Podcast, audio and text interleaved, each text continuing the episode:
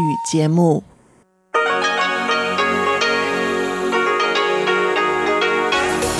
В эфире Международное радио Тайваня. В эфире русская служба Международного радио Тайваня. Здравствуйте, дорогие друзья! Мы начинаем ежедневную программу передач из Китайской Республики. Как обычно, наша программа выходит в двух блоках. Получасовой блок звучит на частоте 5900 кГц с 17 до 17.30 UTC, а часовой на частоте 9590 кГц с 14 до 15 UTC и на нашем сайте ru.rti.org.tw в разделе «Часовая программа передач». Итак, нашу программу откроет информационный выпуск «Обзор новостей недели», за которым последуют рубрики «Всемирный Чайнатаун» с Владимиром Малявиным и в часовом блоке также прозвучат передачи «Наруан Тайвань» с Игорем Кобылевым и радиопутешествие по Тайваню с Чеченой Кулар. Оставайтесь с русской службой МРТ, а мы начинаем обзор новостей недели.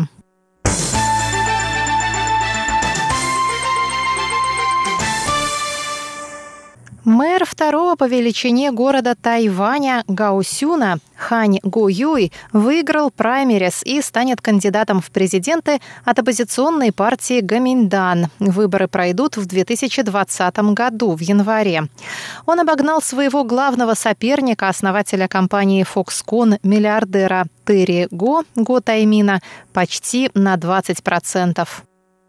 Пресс-секретарь партии Гаминдана Цзэн Юньцюань объявил на пресс-конференции, что Хань набрал 44,8% голосов сторонников партии. Опросы и телефонное голосование в рамках праймерис проводились с 8 по 14 июля. Терри Го получил поддержку 27,73% участников опросов, которые были проведены пятью независимыми организациями по исследованию общественного мнения – Бывший мэр Нового Тайбэя Эрик Джу, Джули Лунь, получил голоса 18% участников опросов. Бывший судья Джоу Си Вэй набрал 6,2% голосов, а профессор Государственного тайваньского университета политолог Джан Яджун 3,54%. Председатель партии Гаминьдан У Дунь И поздравил кандидата в президенты Хань Гу Юя. Хань, в свою очередь, также выразил благодарность партии, но сказал, что радоваться рано, ведь предстоит нелегкая борьба с нынешним президентом Цай Янвэнь, которая баллотируется от своей партии, Демократической прогрессивной партии, на второй срок. По мнению Хань Гу Юя, в последние три года правительство Тайваня под руководством Цай Янвэнь показало не лучшие результаты. Он заявил, что сможет предложить тайваньцам лучшее будущее. Он добавил, что выполнит предвыборное обещание на посту мэра Гаусюна.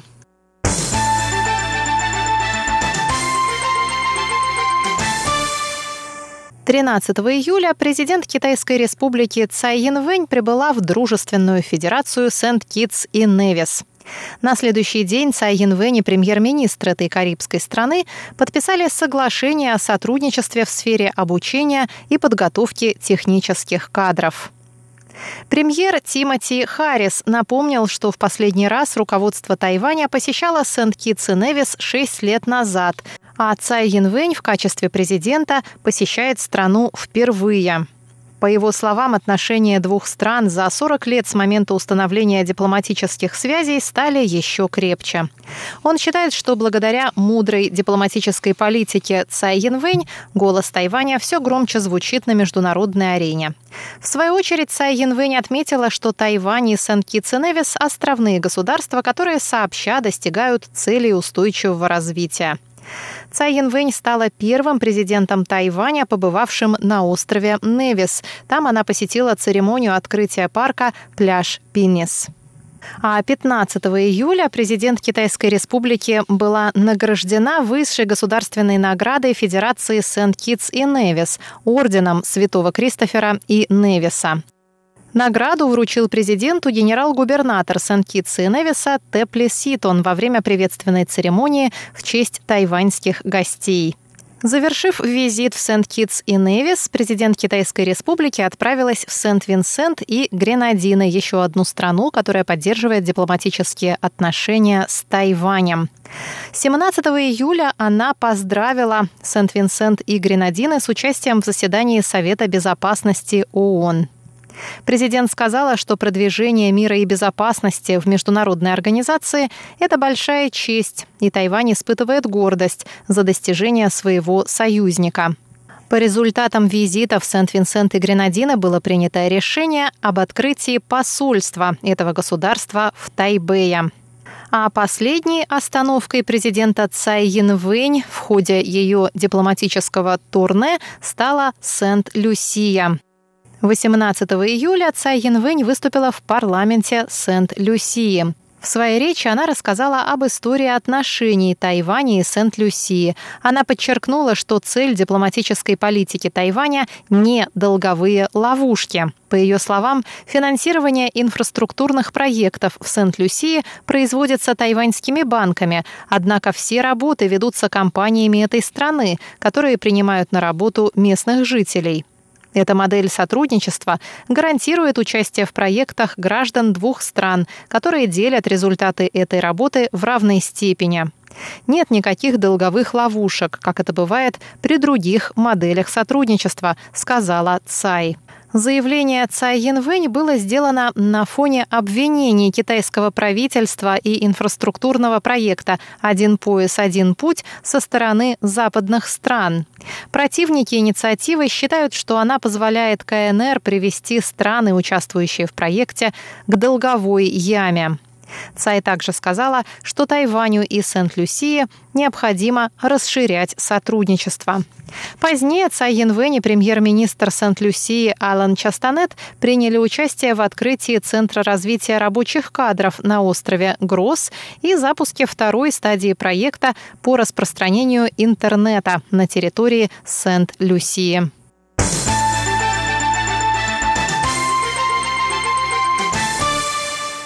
Тайваньская сборная выиграла 9 золотых, 13 серебряных и 10 бронзовых медалей на летней универсиаде, которая завершилась 14 июля в Неаполе. Таким образом, Тайвань занял седьмое место в общем зачете среди 118 стран, принимавших участие в соревнованиях. Это лучший результат, который тайваньская команда показала в играх, проходивших за пределами Тайваня.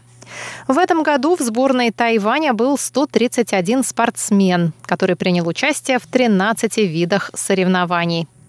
Напоминаем, что Тайвань принимал универсиаду в 2017 году. Тогда в соревнованиях от имени Тайваня принимали участие рекордное количество спортсменов – 371 человек. Те соревнования стали лучшими для Тайваня. Сборная выиграла 26 золотых, 34 серебряных и 30 бронзовых медалей.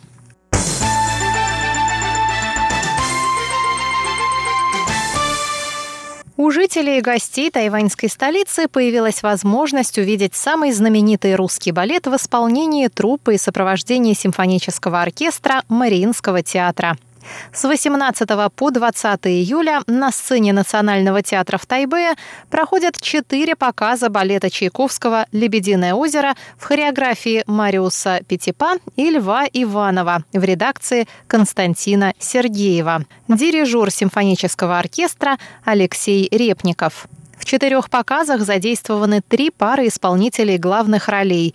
18 июля и в вечернем показе 20 июля главные партии исполнили первые солисты Надежда Батуева и Владимир Шкляров. 19 июля Прима и премьер Мариинки Екатерина Кандаурова и Тимур Аскеров. В дневном показе 20 июля первые солисты Екатерина Смолкина и Александр Сергеев.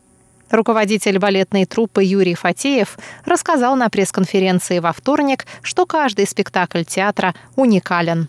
Каждый спектакль, он особенный, потому что каждый спектакль индивидуален. А сегодня у артиста одно настроение, он танцует в одном направлении. Завтра у артиста другое настроение, интерпретация спектакля будет совершенно другая. Поэтому каждый спектакль уникален и неповторим, повторить его будет невозможно. Но то, чего, наверное, никогда не видели и не увидят тайваньские зрители, это качество исполнения классического спектакля «Лебединое озеро», который есть только в Мариинском театре. Больше это увидеть нельзя нигде. В этом и есть уникальность. И еще, наверное, стоит добавить, что все-таки классический балет классический балетный спектакль. Это, наверное, самое, самый красивый вид искусства, танцевального искусства.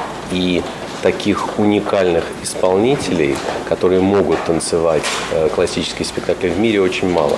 А в Мариинском театре они существуют, они есть.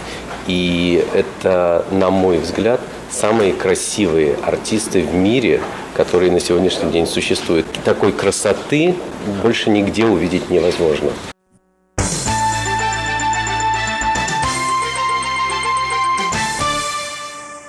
Министр транспорта и коммуникаций Китайской республики на Тайване Лин Дялун заявил 17 июля, что правительство будет уделять больше внимания развитию интернет-технологий и поощрять талантливые кадры в соответствующих областях. Ведомство пригласило ведущих академиков индустрии технологий на форум 17 июля, целью которого стал обмен опытом и идеями для ускорения развития индустрии. Линь также рассказал, что ведомство уже использует базу данных, в которой интегрированы данные климата, управления дорогами, телекоммуникации, почты и туризма. Он сказал, что министерство продолжит содействовать развитию искусственного интеллекта с целью улучшения функционирования базы данных.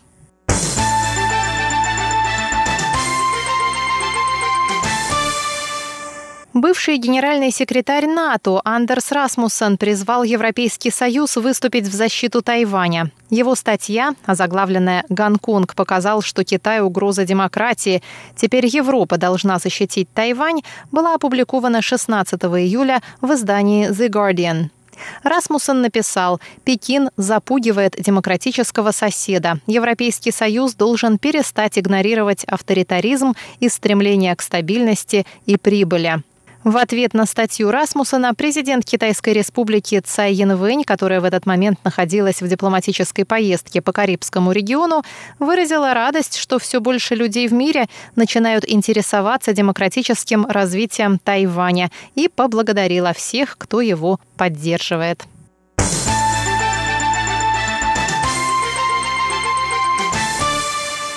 Экс-президент Китайской республики Ма Яндзю заявил 19 июля, что готов стать посредником между Хань Гу Юем и Терри Го. Мы уже говорили о том, что Хань выиграл праймерис Гаминдана и стал кандидатом от партии на будущих президентских выборах. После победы Хань Гу Юя общественность ожидает реакции Терри Го, миллиардера-основателя компании Foxconn, который также принял участие в праймерис. В настоящее время он находится в Японии. Накануне Терри Го опубликовал пост на странице в социальной сети Facebook, в котором изложил взгляды на социальную политику в отношении детей и дошкольников. Некоторые считают, что Терри Го может выдвинуть свою кандидатуру на выборах в качестве независимого кандидата. Председатель партии Гаминдан У И ранее призвал Терри Го не покидать партию. Ма Юндю добавил, что сделает все возможное, чтобы не допустить раскол внутри Гаминдана. Он также готов стать посредником при общении Хань Гу Юя и Терри Го.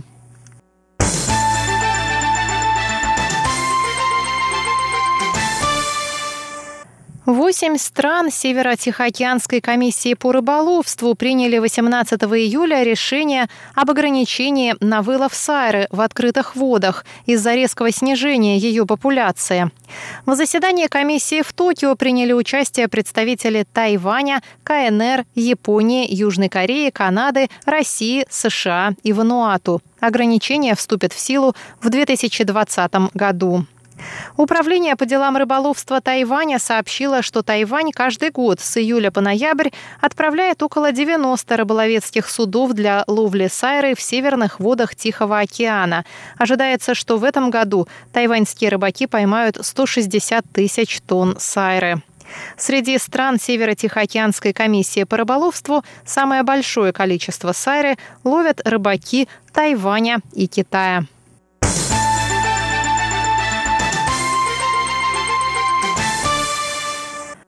Дорогие друзья, субботний обзор новостей недели для вас подготовила и провела Мария Ли. Пожалуйста, оставайтесь на волнах русской службы Международного радио Тайваня.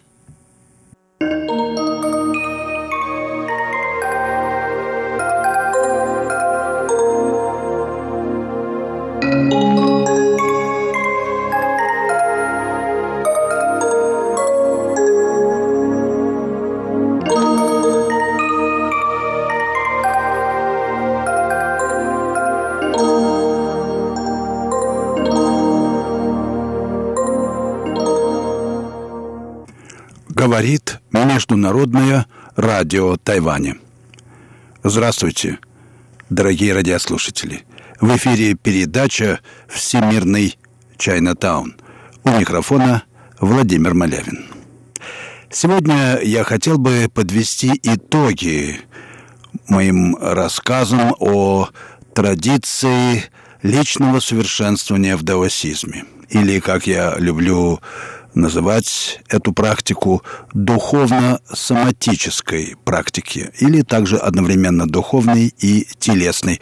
В этом, наверное, заключена важнейшая особенность даосской традиции на фоне других мировых религиозных традиций. Вы, вероятно, помните, я об этом говорил в предыдущих передачах, что в эпоху раннего Средневековья, а именно в шестом седьмом веках в Китае складывается обширная, многогранная, всесторонняя, можно сказать, идеологическая система. Система религиозного синкретизма. Даосизм играл в ней большую роль.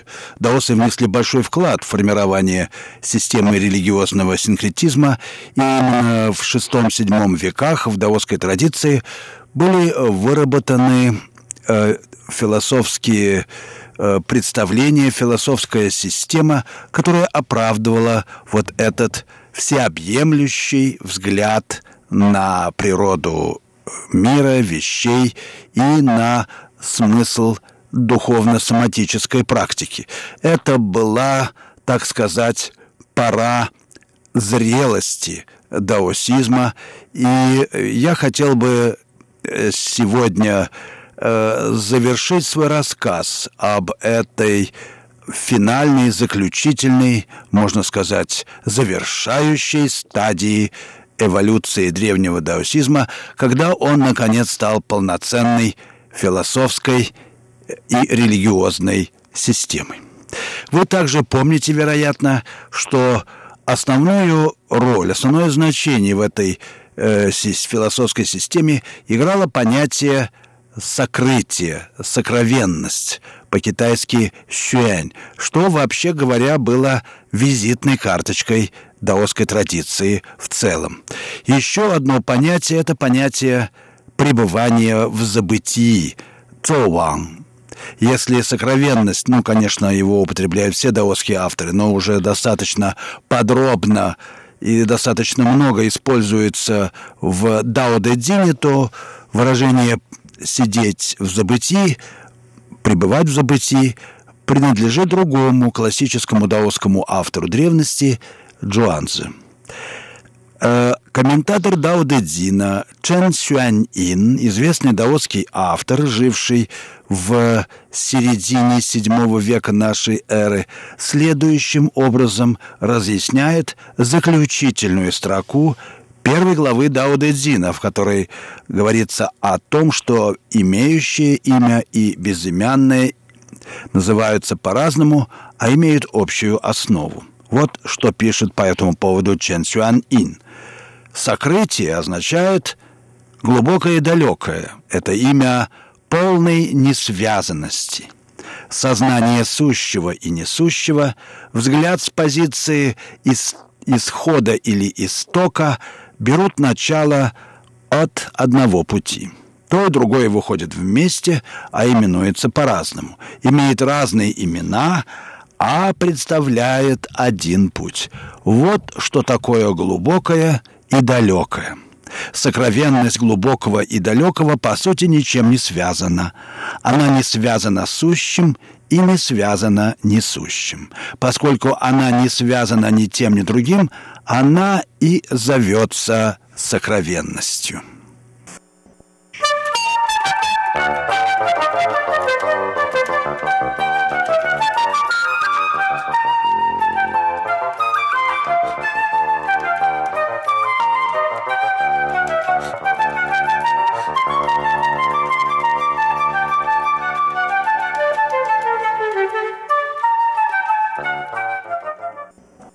Вы слушаете передачу «Всемирный Чайна-таун» Международного радио Тайваня. Передачу ведет Владимир Малявин.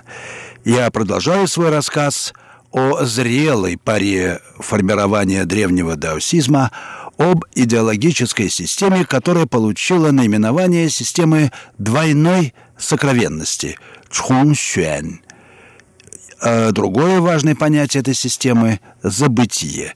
Я только что привел вам высказывание влиятельного ученого даоса Чен Сюань Ина о том, что такое сокрытие и сокровенность для даосов. И, как видно из этого высказывания, сокровенность означает прежде всего отсутствие привязанности, какой бы то ни было сущности или атрибуту – и это предполагает некий неустранимый разрыв в опыте. На практике, хочу сказать сразу, э, этот разрыв опознается как некий э, бесконечно малый, э, неопределимый и даже непостижимый зазор между сознанием и телом. И из этого зазора выходит мощный, чистый свет духа.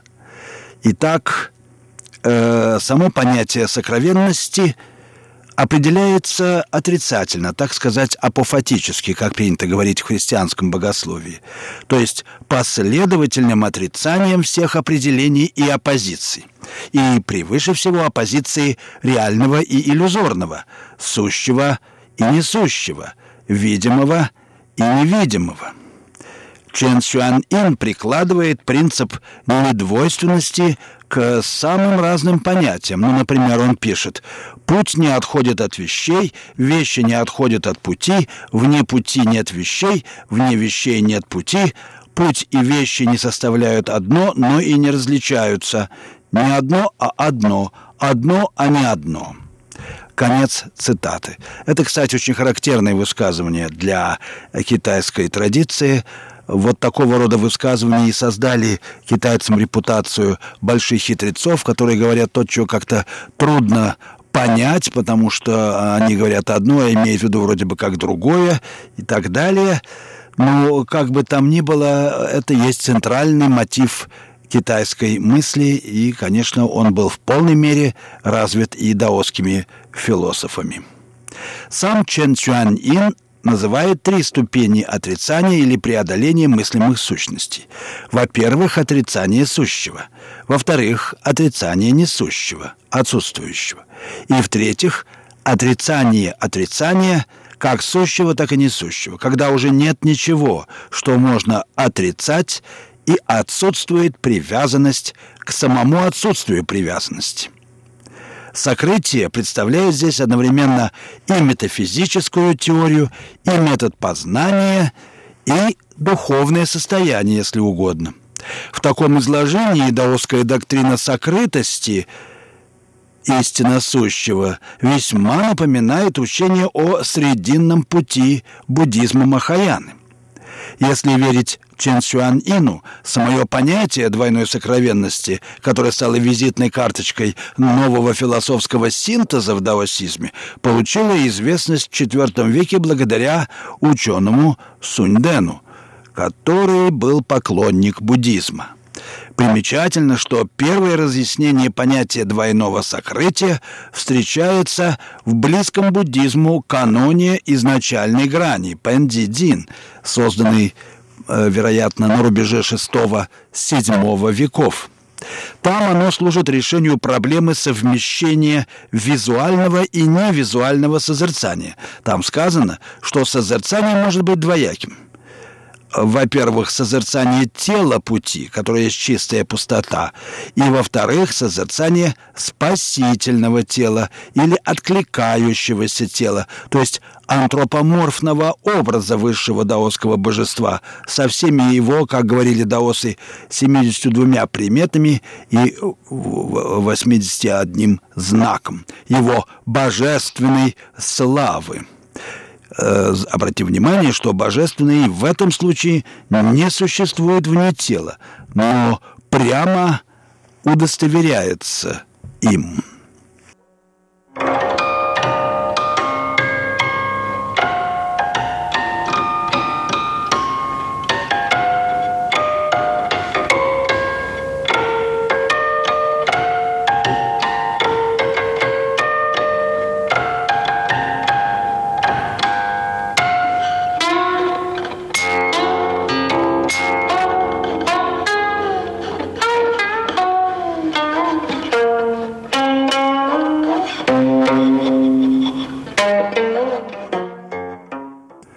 Напоминаю, что вы слушаете Международное радио Тайваня, передачу «Всемирный Чайна-таун».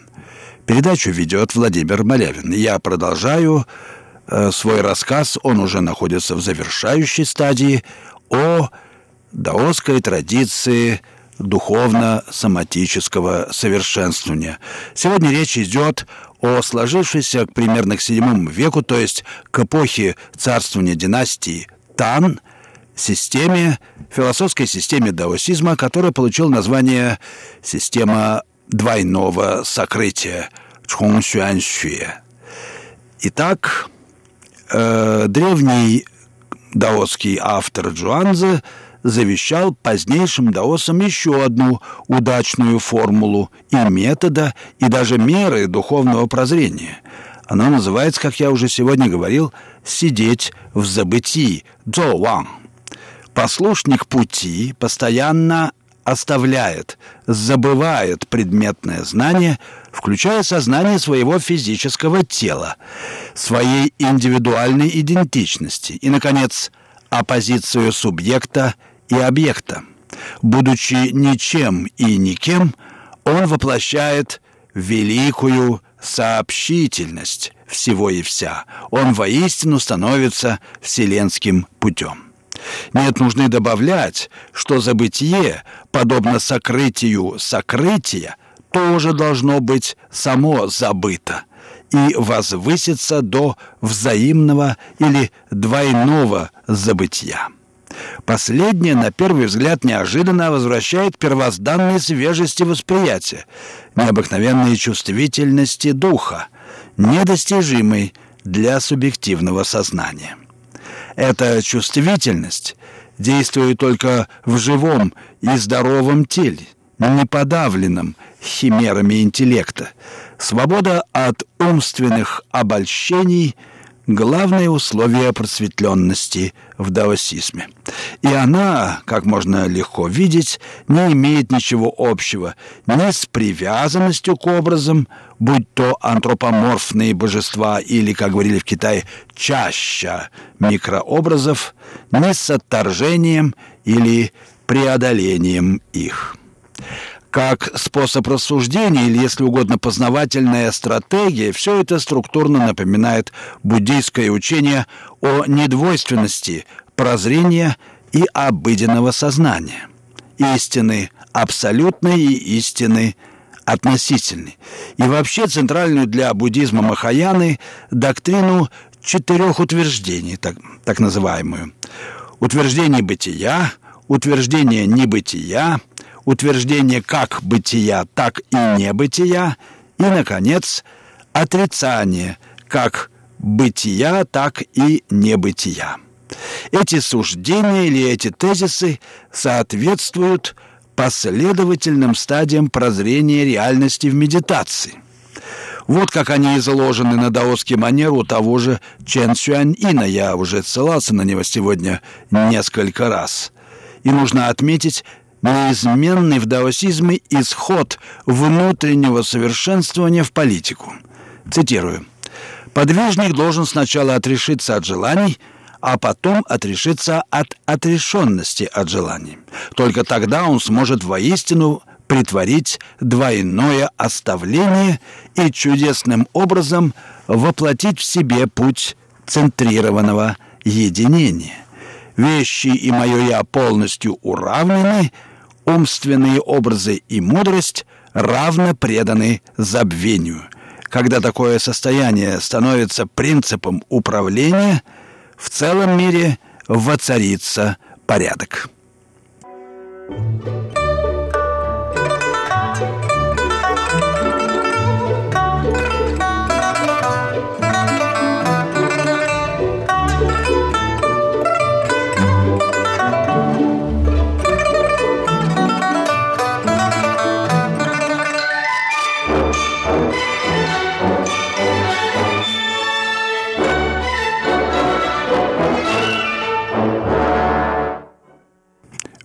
слушаете передачу «Всемирный Чайнатаун» Международного радио Тайваня. Передачу ведет Владимир Малявин. В сегодняшней передаче речь идет о даосской философской системе так называемого двойного сокрытия.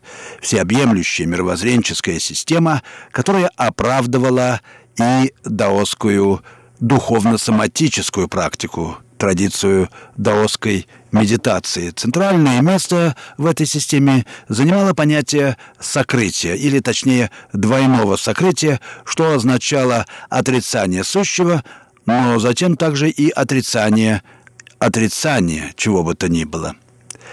И э, теперь мы можем уточнить место понятия чудесного или утонченного, которое э, является одним из ключевых понятий в даосской мысли – в даосской доктрине двойного сокрытия. Чудесное является на высшей ступени просветления, когда условно снимаются все оппозиции мысли или физического мира. Высвобождая полноту бытия всех моментов существования, подвижник пути способен водворить порядок в мире и поставить все вещи на, на их место – он властвует тем самым никого не утесняя. Равноценность, уравненность вещей без приведения их к формальному единству как раз и создают условия для чудесного совпадения противоположностей. Но, как говорит Чен Сюанинь, высшую утонченность всеединого пути премудрое сердце не может знать, и премудрые уста не могут высказать. Эта чудесная связь заключает в себе полноту существования и невыразима на языке внешних отношений. Ее природа спонтанный, почти бессознательный аффект, бесконечное самоуподобление, как бы инстинктивный отклик живой материи, действующий на манер отражения вещей в зеркале. Такая высшая фаза следования изначальному известна и в буддизме в своем роде. Но речь идет, по сути, о самоаффекте, который исполнен радостного ощущения самодостаточности и не зависит от внешних воздействий. Чен Сюанин сообщает о нем так. «Путь воплощается в пустоте и забытии, Основа природы всегда дается в удобстве, и радость ее проистекает не из воздействия вещей. Или вот еще одна цитата. «Премудрое знание пустотно и покойно, не темно и не светло. Вещи навлекают его соответствие, но это соответствие проистекает не от сознания и ни к чему не устремлено». Конец цитаты. В одном месте Чен Сюань Ин замечает, что разница между одинарной и двойной сокровенностью состоит в том, что в первом случае есть чаяние единственности, то есть своей обособленности, а во втором мы имеем чистую единственность единственности. Явление чудесного таким образом есть определенное действие, но действие неосознаваемое, соединяющее несвязуемое и не оставляющее следов. Оно равнозначно внезапному и всецело интимному постижению совместности разделенных миров. Например, когда мы осознаем, что видим сны внутри других снов и можем выразить этот опыт пробуждения лишь недоуменным вопросом «Кто видит эту совместность снов?» Вы слушали передачу «Всемирный Чайнатаун». Ее подготовил Владимир Малявин. На этом я прощаюсь с вами, дорогие слушатели. Всего вам самого доброго. До следующих встреч в эфире.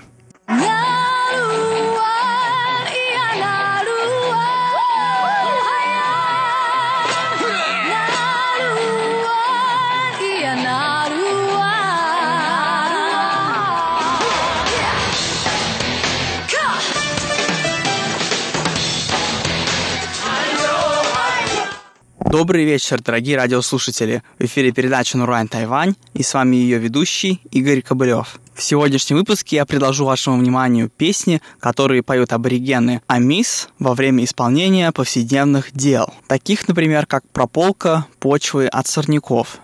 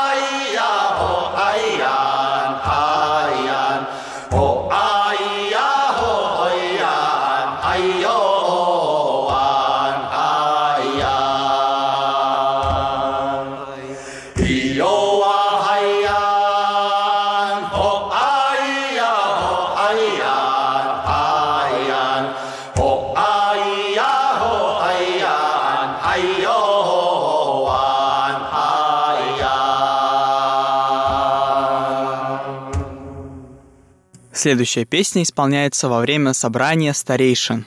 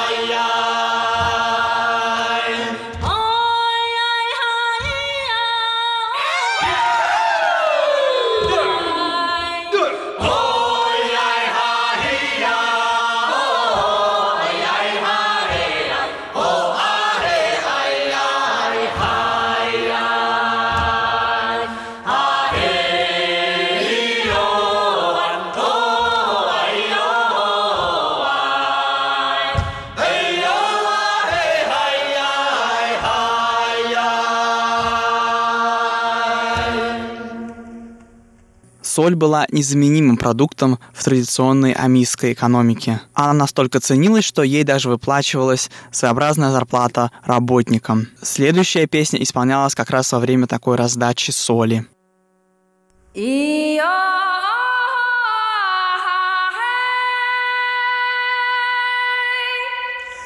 Yeah.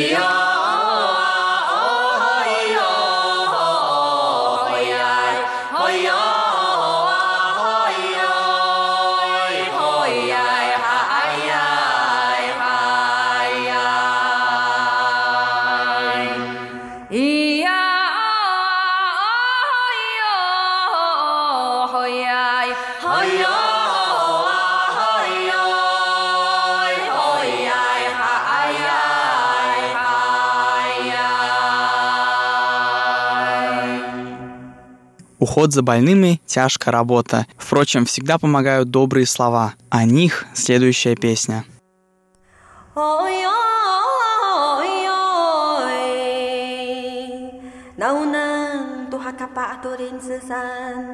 Kuricai sakit ini tam tam trau sakatan dengar nuniaro.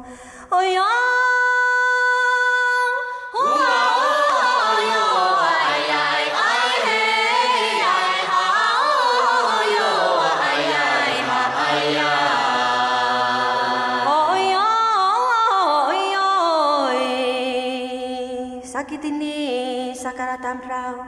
Sakita yar atu sari ke tunu niaro. Umita api nangan nu tafarong. Hoyong.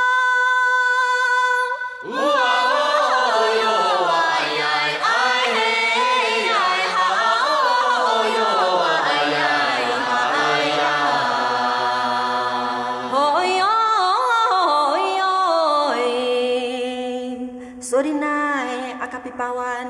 tuas a urip kusari pak ngutuas tuas Kamu uawa cisikining ami padenak. Hoyong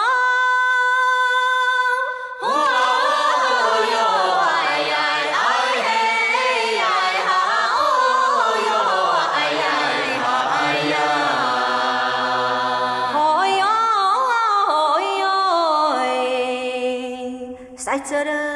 baru cuma minta ukapa aturin sesan. Akai sang tu demak pakai ini tu niaro tati orang kutangar atu faruhang hoyong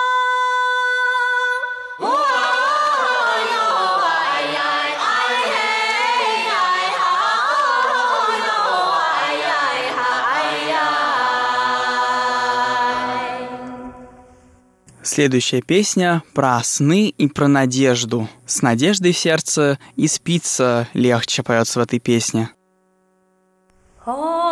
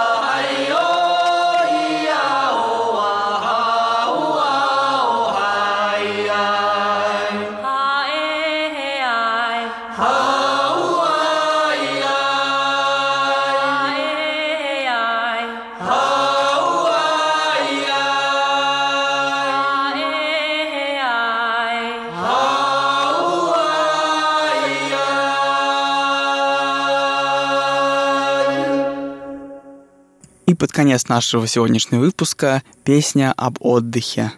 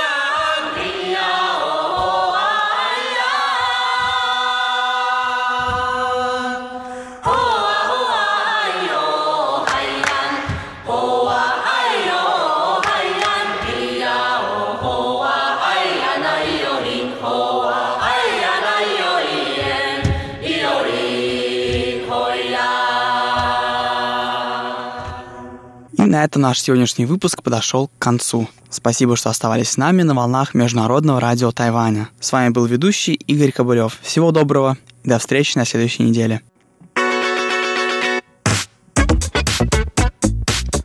Радио путешествие по Тайваню.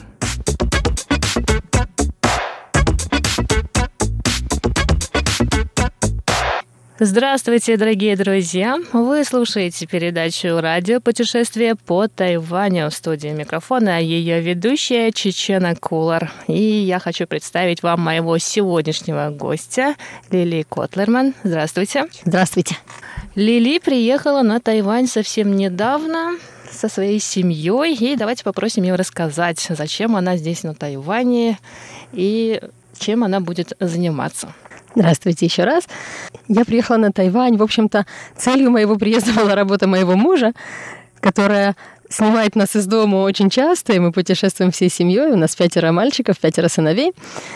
И очень часто мы путешествуем, мы были в Южной Африке, мы были в всяких разных местах других в мире. Обычно причина этих путешествий — это работа моего мужа, которая принимает нас из дома, и я, в общем, свою работу пытаюсь подстраивать под это, потому что сегодняшний мир, в общем-то, дает возможность работать издалека. Моя работа находится в Израиле, но работать я могу издалека.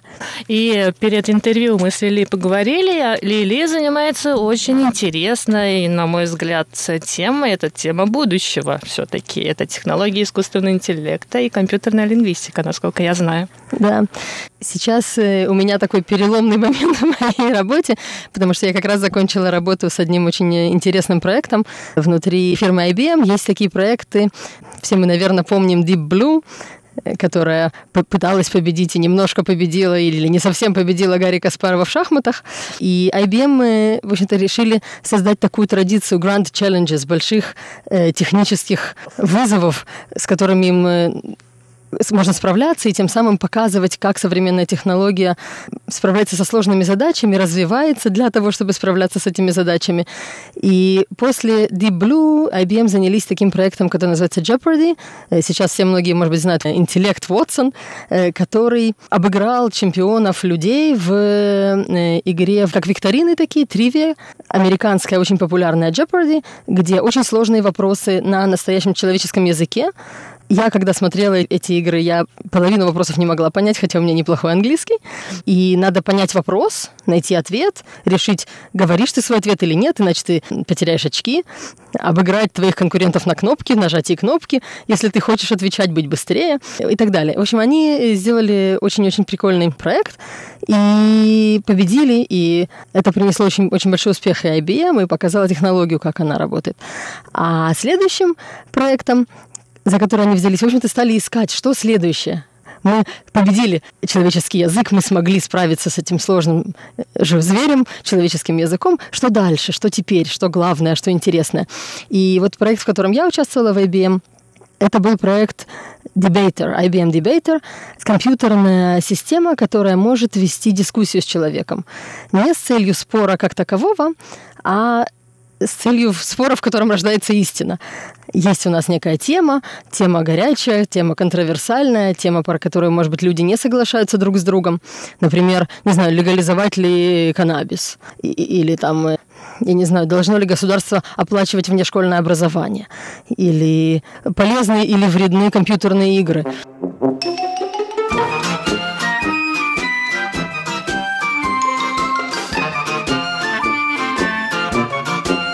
Давайте вот начнем, наверное, с самых таких, э, самой базовой части. Как работает технология искусственного интеллекта? Значит ли это, что наше сознание, человеческое сознание и вообще образ мысли можно поделить на какие-то составные части и разложить на определенные алгоритмы? Это всегда очень сложный вопрос, думает ли компьютер. Я считаю, что нет.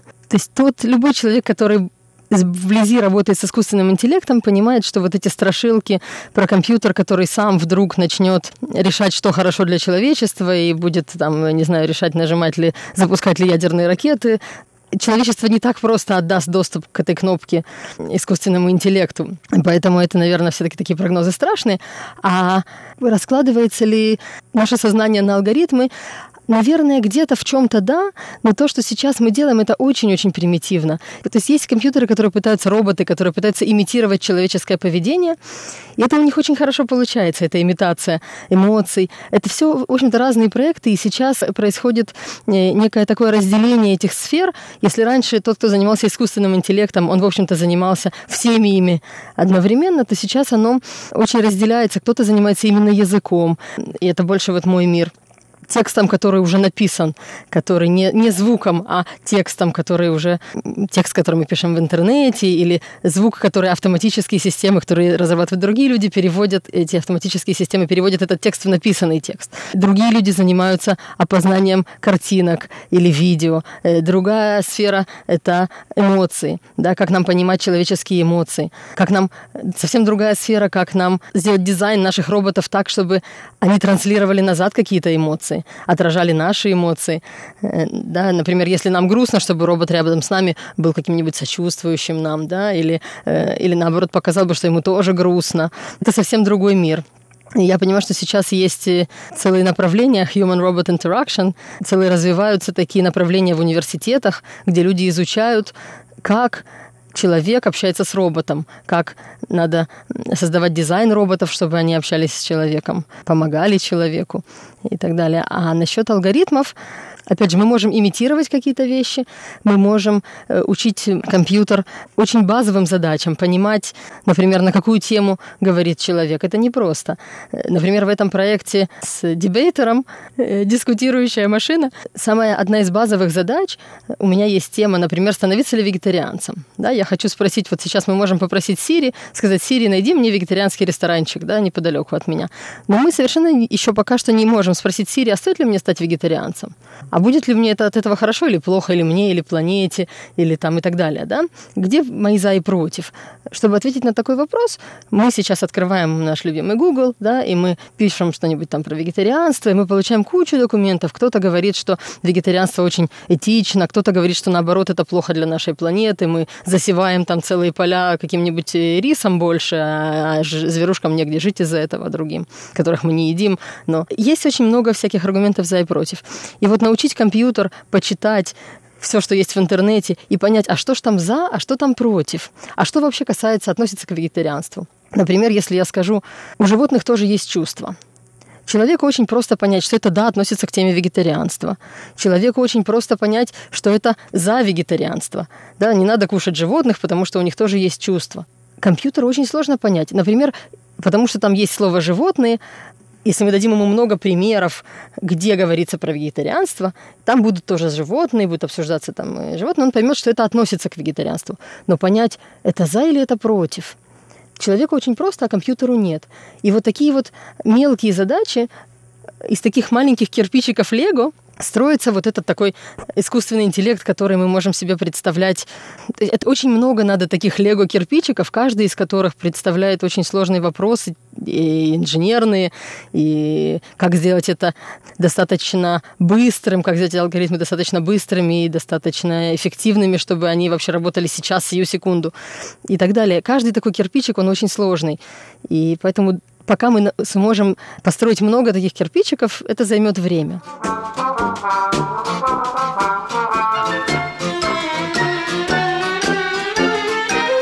То есть можно сказать, что сейчас наука все-таки еще не добралась до уровня, когда она может создать искусственный человеческий мозг с миллиардами нейронов, по которым мы, который помогает нам думать, составлять какие-то умозаключения и так далее. Последние буквально несколько лет, может быть, 5-7 лет, очень развивается направление нейронных сетей, mm-hmm. которое, в общем-то, зародилось еще в 80-е, 70-е годы, когда речь шла о том, чтобы попробовать алгоритмы, которые разрабатывались вот еще в 90-е, начале 2000-х годов, они работали на том, что мы даем компьютеру примеры, например, я не знаю, много лиц мужчин и женщин, и мы учим его. Например, мы прямо вот описываем, если есть борода, то это, наверное, мужчина. Если есть длинные волосы, то это, наверное, женщина. Или это такие вот правила, которые эксперт должен сказать, да? Или более сложные алгоритмы, где мы раскладываем эту картинку, мы говорим, есть ли в этой картинке там... То есть мы раскладываем эту картинку и описываем ее какими-то характеристиками, которые уже компьютер будет э, обрабатывать. Сейчас есть такие вот нейронные сети, где мы просто показываем компьютеру много-много картинок и говорим ему, это мужчина, это женщина. Дорогие друзья, к сожалению, наша занимательная беседа с Лилией